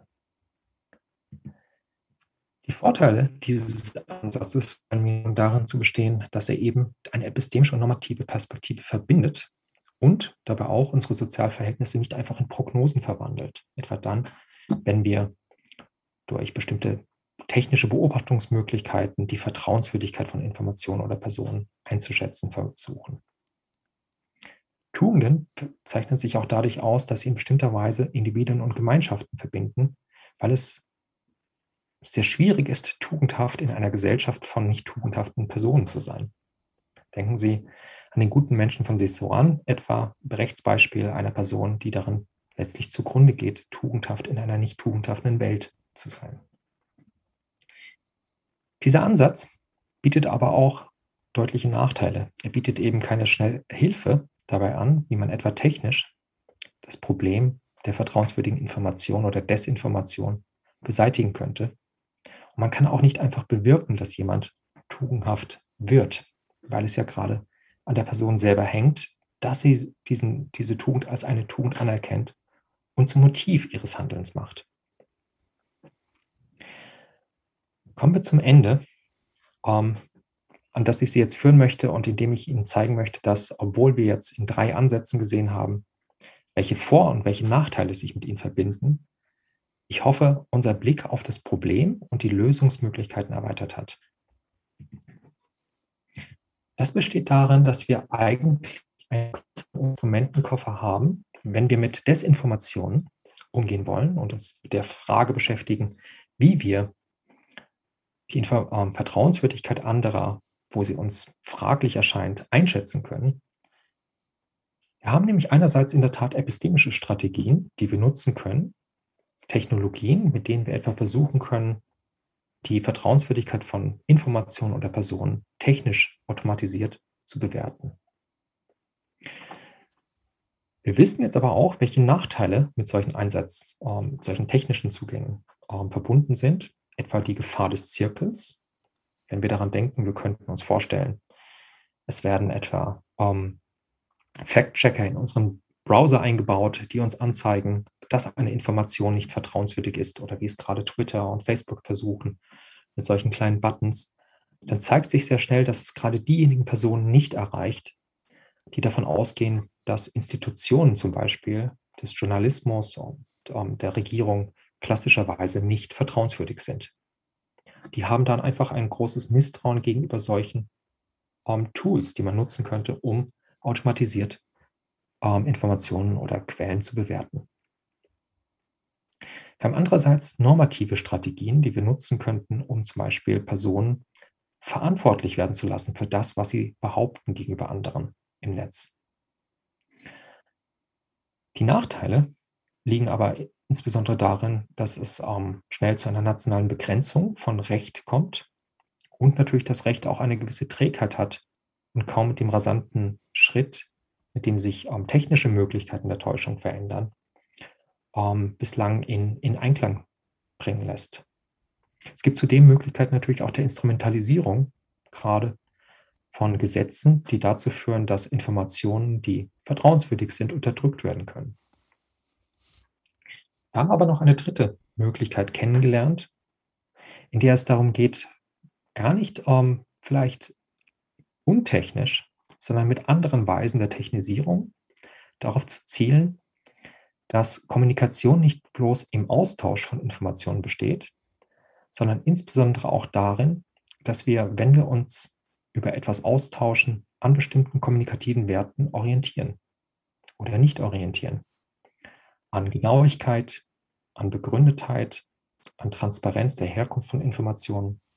All das sind vielleicht Beispiele dafür, dass solche kommunikativen Werte eine Rolle spielen in unseren ähm, Kommunikationen und dass es Techniken geben kann, die uns anzeigen, dass sie eine Rolle spielen sollten, wenn wir miteinander sprechen. Ich möchte Ihnen zum Ende ganz kurz ein Beispiel aus einer hm, empirischen Studie nennen, die jetzt gar nicht mit tugendbasierten Strategien oder so etwas was zu tun hat, die aber dennoch vielleicht Ihnen einen Eindruck davon geben kann, inwiefern Technisierung eine Möglichkeit bieten, kommunikative Werte ähm, zu betonen und ähm, in einer, ihre Rolle zu stärken in, in der Weise, wie wir miteinander sprechen. Ähm, es wurde ähm, im Rahmen von Twitter wurden Personen befragt, an einer Studie scheinbar teilzunehmen, in der es darum ging, ähm, zu unterscheiden, ob eine Information, ein Tweet ähm, Information oder Desinformation sei. Und die Probanden dieser Studie wurden so ausgewählt, dass vor allem Personen ähm, angesprochen worden sind, von denen man ähm, wusste, dass sie häufig ähm, Desinformation weiterleiten. Sie wurden also gebeten, eigentlich eine Hilfestellung ähm, zu geben, nämlich ähm, zu markieren, das ist Information oder das ist Desinformation im Rahmen dieser Studie. Das wurde gemacht und ähm, dabei zeigte sich, dass diese Personen in vielen Fällen sogar häufig sehr gut einschätzen können, ob sie es mit Information oder mit Desinformation zu tun haben. Es war also nicht so, dass ähm, die Personen es epistemisch nicht einschätzen konnten, ähm, ob es sich um Information oder Desinformation handelt. Der zweite Teil der Studie ist jetzt aber besonders interessant für uns, weil in der Folge, nachdem die Studie endete, die Personen weiterhin äh, beobachtet worden sind, ob sie ähm, auf Twitter ähm, noch immer Desinformationen verbreiten oder nicht. Und interessanterweise hat sich durch die Teilnahme an der Studie gezeigt, dass sie weniger Desinformationen, zumindest in den nächsten, ähm, in dem kleinen Zeitraum, der noch gemessen worden ist, verbreitet haben als vor der ähm, Studie. Ich würde dieses Ergebnis so interpretieren, dass durch die Frage, ob sie helfen könnten, Information und Desinformation zu unterscheiden, für sie bestimmte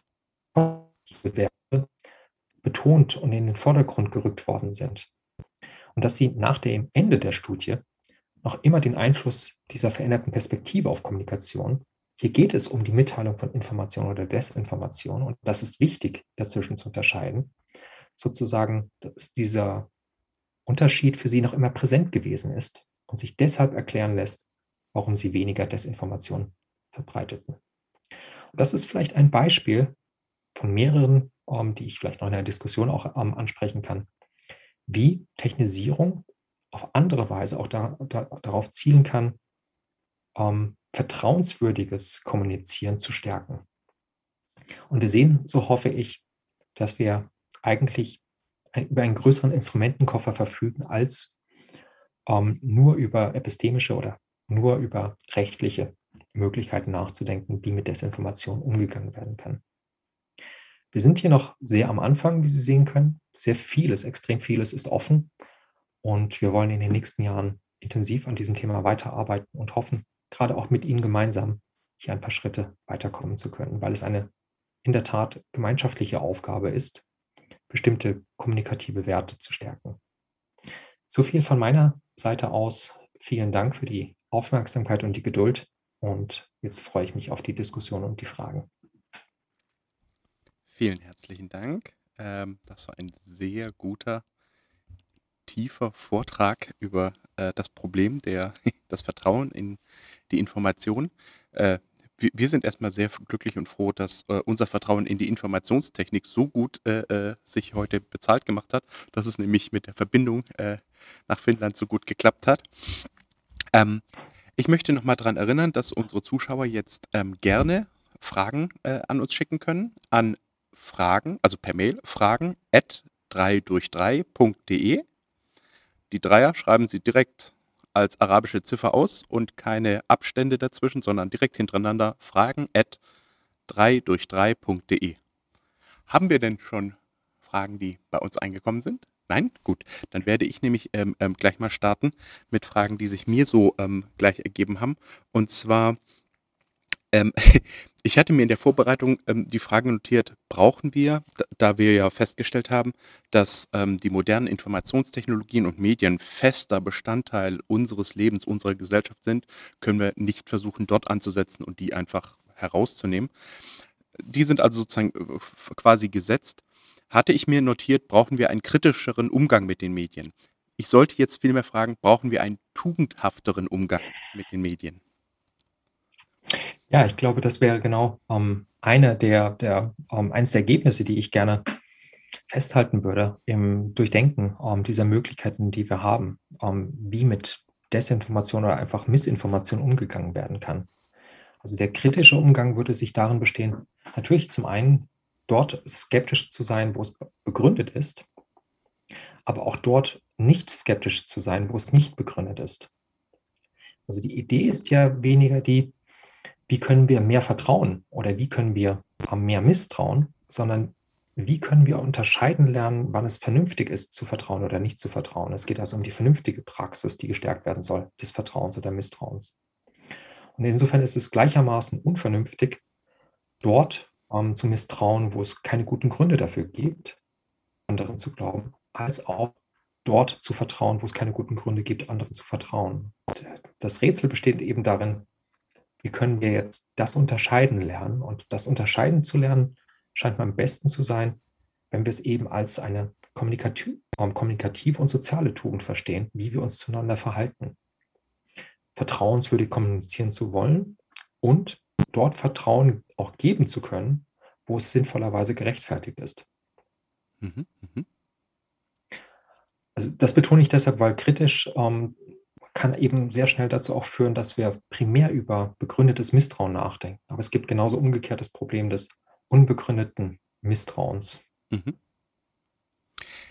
In der ähm, ähm, Suche, wo wir da äh, angreifen können ähm, ähm, ähm, in der Gesellschaft, wäre für mich auch noch eine spannende Frage, gibt es ein, ein Gefühl dafür, in welchen gesellschaftlichen Gruppen Desinformation besonders stark auftritt? Also gab es in der Studie da etwas zu, die Sie zitiert haben? Oder ähm, ist das mehr ein allgemeines Problem, wo, wo man noch nicht genau weiß, wo tritt es besonders auf? Welche Struktur hat dieses Problem, um es besser angehen zu können? Mhm. Das ist eine sehr gute Frage. Im Rahmen dieser Studie ist das nicht untersucht worden. Und ich weiß, dass es im Rahmen anderer empirischer Studien angesprochen wird. Aber ich kenne jetzt keine, ähm, also zumindest ich kenne jetzt keine größeren ähm, quantitativen Erhebungen, die versuchen würden, das zum Beispiel auf die Sozialstruktur der Personen ähm, zu übertragen. Und ähm, aber ich vermute, dass die inzwischen kommen werden, weil es dort auch so viele Möglichkeiten gibt, empirische, gute empirische Studien durchzuführen, dass wir die wahrscheinlich in den nächsten Monaten, Jahren ähm, sehen werden, wie die publiziert werden. Aber ich kenne es leider nicht. Ich kann es jetzt nicht sagen. Mhm. Kenne nur eben anekdotische Einzelfälle, ähm, in denen ähm, immer wieder festgestellt worden ist, dass ähm, Phänomene der Desinformation zum Beispiel in den Einzelfällen ähm, nicht immer mit ähm, einem Bildungsstand oder so etwas einhergehen, sondern man sieht, wie ähm, Personen ganz unterschiedlicher Bildungsgrade sich an Desinformationskampagnen beteiligen oder nicht beteiligen. Darüber lässt sich jetzt aber nicht sagen, wie häufig das natürlich dann der Fall ist. Mhm. Okay, danke. Haben wir schon Fragen aus dem Netz? Okay. Ähm, äh, das bringt mich nämlich gleich auf äh, äh, im Anschluss darauf. Es wurde ja von Ihnen gezeigt, dass ähm, so eine tugendhafte Bewertung ähm, der, von Informationen mit einem Bildungsprogramm, mit einem, mit einem sozusagen äh, Lernen, wie kommuniziert wird und wie gehe ich mit Informationen um, einhergeht. Das ist jetzt auch ein sehr spannendes Thema für uns von Simulierte Welten, weil wir auch sehr viel mit Schülerinnen und Schülern arbeiten. Und ähm, da wäre es für mich interessant, haben Sie Vorschläge oder Ideen, wie man ähm, gerade ja, der jungen Generation, die ja den Umgang mit den Medien doch eben erst lernen muss, am besten vielleicht Hilfestellung geben kann, damit es, ja, damit sie eine bessere äh, Nutzungsmöglichkeit haben, äh, äh, äh, um Informationen ja besser für sich filtern zu können, tugendhafter für sich filtern zu können. Ich vermute, ähm, auch da stehe ich zumindest ziemlich am Anfang und ähm, kenne jetzt keine größeren empirischen Studien dazu, zumindest was ähm, vertrauenswürdiges Kommunizieren angeht. Es gibt natürlich viel im Bereich der Medienethik ähm, und Medienpädagogik, aber ähm, das ist in der Regel nicht fokussiert auf Fragen vertrauenswürdigen ähm, und vertrauensvollen Kommunizierens. Dass es da Antworten auf zwei Ebenen gibt. einerseits auf der Ebene, dass bestimmte kommunikative Tugenden relativ medienungebunden sind. Also Fragen, wie genau ich in meinen Behauptungen über etwas bin, sind erst einmal relativ ungebunden, medienungebunden darin, ob ich ähm, sie aufschreibe oder spreche, ob ich sie in sozialen Medien äh, mitteile oder nicht. Andererseits sind aber natürlich genau, und das ist inzwischen mehr beachtetes Thema, die Maßstäbe, wie erfolgreiche Kommunikation bewertet wird, haben sehr häufig sehr mediengebunden. Das ist jetzt eine sehr umständliche Formulierung für erstmal den ganz einfachen Sachverhalt, dass wir Bewertungsmaßstäbe eingebaut finden in um, soziale Medien, etwa in Form der Likes, die um, zum Beispiel Anreize dazu geben können, um, Informationen, die eher polarisieren, zu nutzen, weil man dafür mehr Likes erhält unter Umständen als für eine ausgleichende, für einen ausgleichenden Beitrag. Das wäre nochmal ein schönes Beispiel für Möglichkeiten, wie man durch eine andere Form der Technikgestaltung bestimmte kommunikative Werte versuchen könnte zu stärken. Mit um, Sebastian Hallensleben vom VDE haben wir zum Beispiel darüber nachgedacht, wie nicht ein einzelner Beitrag geliked werden könnte, sondern ein gelungener Dialog zwischen ähm, Dialogpartnern. Man würde also den Maßstab dann ähm, verändern, mit dem die Bewertung erfolgt für das, was es heißt, dort gut zu kommunizieren. Mhm. Und ähm, das wäre ähm, eine erstmal nur konzeptuelle Idee, ähm, wie so etwas auf sehr einfache Weise mal ausgetestet werden könnte. Wie würde sich ein soziales Netzwerk verändern, wenn ich nicht ähm, den Bewertungsmaßstäben folgen würde, die eher ähm, polarisierende Beiträge ähm, unterstützen, sondern solche, die auf gelungene Dialoge setzen. Und man könnte dann über vielleicht auch noch ganz andere Bewertungsmaßstäbe erfolgreicher Kommunikation nachdenken. Also Sie sehen hier, es geht um kommunikative Bewertung, das bedeutet, es geht um Bewertungsmaßstäbe. Und solche finden sich jetzt schon in den Technologien, aber es könnten auch andere sein. Und das scheint mir das Interessante zu sein, wo wir in der Technikgestaltung wirklich ähm, viel Potenzial haben, was wir bislang noch nicht nutzen dafür. Ja, mir, mir gefällt daran auch sehr gut, dass es eben äh, die Antwort nicht einfach ist, naja, wir finden die eine perfekte Technik dafür, setzen die um und haben damit das Problem gelöst, da es eben so nicht lösbar ist. sondern wir müssen da genau. einfach noch weiter ausprobieren, um Technologien zu finden, die uns unterstützen, sozusagen die, den richtigen Umgang mit Informationen zu stärken, wenigstens. Ich denke, ja. ein perfektes Filtern oder ein Ja-Nein wird es da nie auch als Ziel geben können, sondern eben ein besser. Ja, und gerade hier möchte ich nochmal einhaken, weil das ein ganz, ganz wichtiger Punkt mir ähm, zu sein scheint. Ich glaube, dass auch ähm, es wichtig wäre, dass ähm, im Prinzip eine Kommunikationsgemeinschaft selber diese Maßstäbe ähm, verändern und neu ähm, definieren könnte. Mhm. Das heißt, mir würde es eher ähm, so naheliegend erscheinen, dass nicht ähm, Systembetreiber einfach einen Maßstab setzen und der steht dann da für alle Zeit, sondern dass ähm, eine Kommunikationsgemeinschaft sich überlegen kann, was sind denn für uns sinnvolle Maßstäbe, ähm, wie wir Beiträge bewerten wollen und dass Teil dieser ähm, gemeinsamen Erfahrung ist, wie vertrauenswürdige Kommunikation gelingt oder nicht gelingt. Mhm. Also solche Maßstäbe müssten selber reflektiert werden können von den Personen, die sich daran beteiligen und dann auch verändert werden können. Insofern würde ich sagen, ja, das ist zu Recht so, dass das nicht feststehen sollte. Prima. Ich kriege da gerade das Zeichen, dass wir eine Frage aus dem Netz haben. Bitte. Ja, also es gibt erstmal die Rückmeldung, dass es eine super Diskussion ist. Und ähm, von Sebastian Heckler. Er hat einige Fragen zum Thema. Er sagt, Vertrauen vereinfacht Abläufe, da auf Regeln und Kontrollen verzichtet werden kann. Damit schafft Vertrauen Effizienz in der Zusammenarbeit zwischen Unternehmen, Ländern und Individuen. Wie kann insbesondere für Unternehmen und Länder eine Risikobewertung aussehen, ob stärker in Vertrauen oder in Regelungen, also Governance, investieren zu ist? Ähm, vielen, vielen Dank für die sehr, sehr anspruchsvolle Frage. Ich habe den letzten Teil nicht ganz gehört, in dem es um die Alternative ging, ähm, wie Unternehmen diese Alternative bewerten können. Könnten Sie nochmal die Alternative wiederholen? Genau.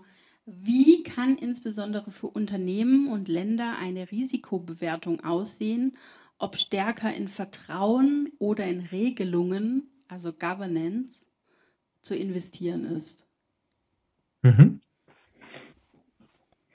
Um, bei dieser Alternative bin ich mir noch nicht sicher, und das meine ich jetzt wirklich ganz ähm, unrhetorisch, ob sie ähm, so exklusiv ist, dass es entweder um Vertrauen oder in Regelungen geht. Ähm, ein Beispiel wiederum aus der ähm, Zusammenarbeit mit dem VDE und hier mit äh, Sebastian Hallensleben am Erwachsenen, das ist eine Idee, die er formuliert hat, war, wir sehen ja, dass es große Probleme zum Beispiel dadurch gibt, dass ähm, Personen ähm, im Prinzip sehr viele artifizielle ähm, Bots ähm, nutzen können, um Meinungen zu beeinflussen. Also auf einmal sieht es so aus, als wenn viele Personen eine scheinbar randständige Meinung vertreten. Aber es ist vollkommen unklar, stecken dahinter immer natürliche Personen oder sind das vielleicht ähm, viele ähm, artifizielle Bots, Softwareagenten, die ähm, geschaffen worden sind, um bestimmte polarisierende Meinungen zu vertreten. Sebastian Hallenslebens Idee in dem Zusammenhang war, ähm, dass man einerseits die Anonymität aus vielen guten Gründen im Netz erhalten ähm, sollte, es andererseits aber ähm, im Rahmen sozialer Medien und Netzwerke die Beschränkung geben könnte, dass jede natürliche Person auch nur einen anonym verwenden kann.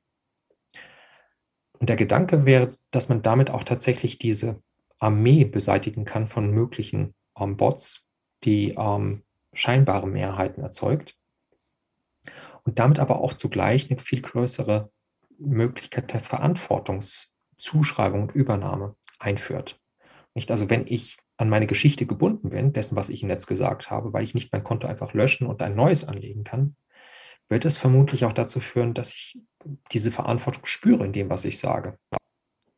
Und ähm, das wäre unter Umständen ein Beispiel dafür, wie ähm, bestimmte Regelungen auch zugleich ähm, die Möglichkeiten ähm, vertrauenswürdig und damit dann aber auch umgekehrt vertrauensvoll zu kommunizieren beeinflussen. Insofern meinte ich zu Beginn, ich bin mir noch nicht sicher, ob das eine exklusive Alternative ist. Entweder machen wir das eine oder das andere.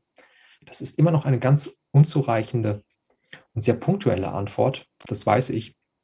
Ähm, Aber das ist erstmal die Vorüberlegung, wie ich hier starten würde. Wie können wir mit diesen verschiedenen Optionen umgehen? Und die sind vielleicht nicht exklusiv. Mhm, also Verantwortlichkeit muss sozusagen gestärkt werden.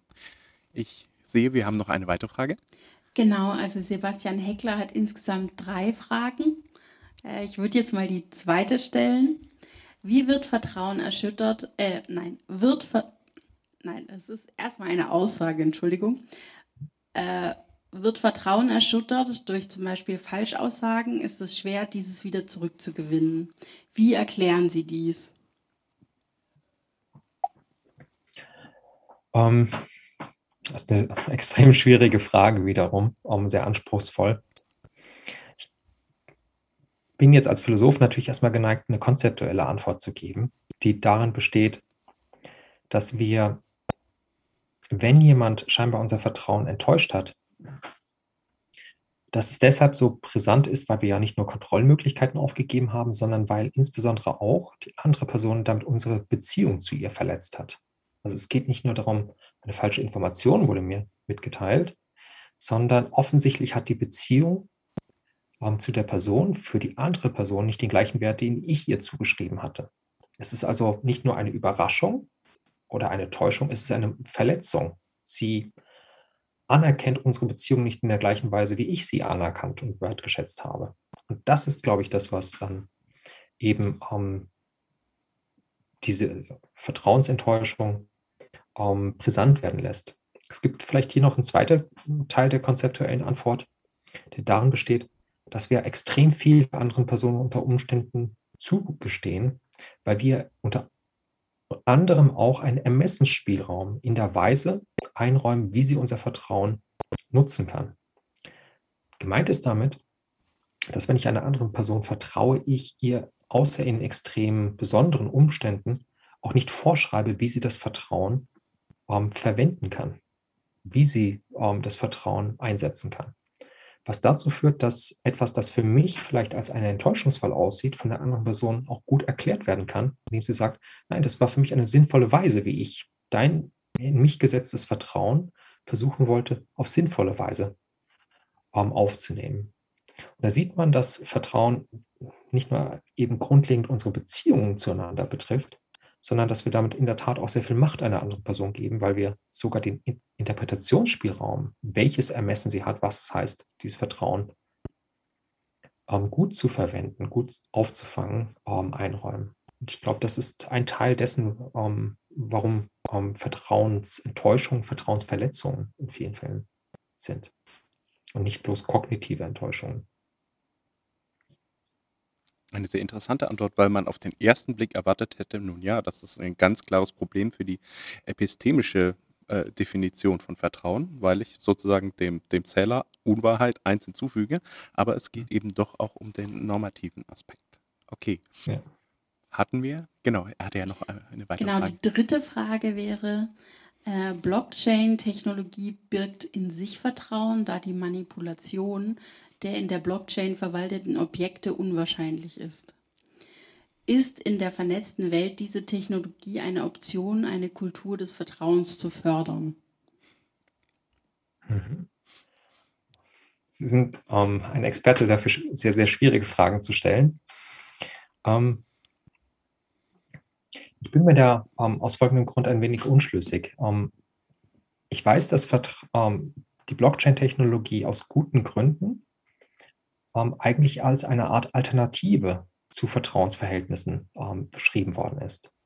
Weil man, ähm, wenn man diese Technik auf sinnvolle Weise aufbaut und einsetzt, auf ähm, Vertrauen verzichten kann. Denn ähm, die Technik ähm, macht es ja unmöglich, dass eine Täuschung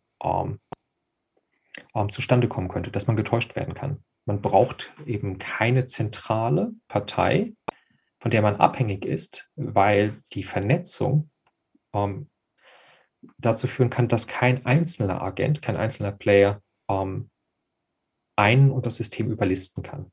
Der Aufwand wäre immens groß und von keinem einzelnen Agenten tragbar.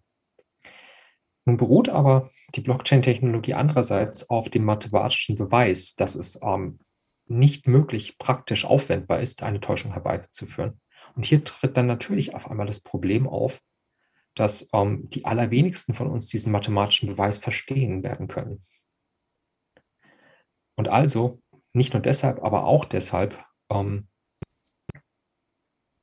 ganz so wie Simmel es da in diesem einen Zitat sagte, ähm, wir es mit einer Technologie zu tun haben, deren ähm, Wirkungsweise wir nicht komplett überschauen und einsehen können. Und wir stattdessen vor der Frage stehen, sollen wir das glauben, dass diese Technologie in der Tat so sicher ist, dass wir eigentlich kein Vertrauen mehr benötigen, weil sie nicht angreifbar ist. Also ähm, Sie, Sie sehen vielleicht, ähm, warum ich skeptisch bin, dass ähm, Blockchain-Technologien ohne Vertrauen auskommen. Ein mathematischer Beweis, der von den allerwenigsten verstanden werden kann, führt dazu, dass man doch sich fragt, kann man dem vertrauen oder nicht. Und dann gibt es natürlich in der Ausführung dieses mathematischen Beweises, in der Realisierung dieser Technologie und in der Nutzung noch immer verschiedene Möglichkeiten, wie etwas schiefgehen kann, ähm, die auch dazu führen, dass es offen ist, ob wirklich ähm, Blockchain eine Alternative zu Vertrauensverhältnissen bedeutet oder aber doch eine irgendwie noch sehr unklare, weil erst im Werden begriffene Veränderung, wie Vertrauen in Netzstrukturen gedacht werden kann. Das fügt der, der ganzen Diskussion ja nochmal eine ganz neue Dimension hinzu. Bisher hatten wir alle immer Sprecher und Hörer als Individuen, mhm. als Menschen gesehen. Aber mit dem Aufkommen von mehr und mehr KI kommt jetzt natürlich auch mhm. die Frage, kann, gibt es Situationen, wo Menschen vielleicht leichter Vertrauen finden gegenüber einem scheinbar neutralen Entscheid Entscheider einer äh, KI, die für, gewisse Situationen Entscheidungen macht, im Vergleich zu einem anderen Menschen. Das ist, denke ich, auch ein, ein Punkt, der in der Zukunft immer größer werden wird, da eben diese Technologie stärker jetzt auch im Kommen ist. Wie sehen Sie das? Ja,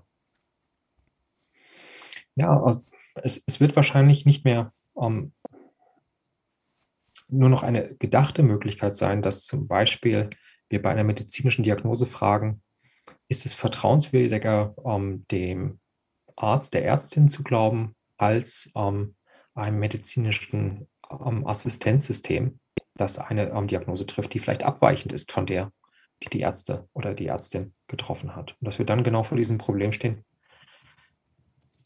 Sind die personalen ähm, Vertreter des Medizinsystems wirklich vertrauenswürdiger als ähm, das KI-Modell? Dort, wo die Abweichung in ihrer Einschätzung, in ihrer Diagnose besteht.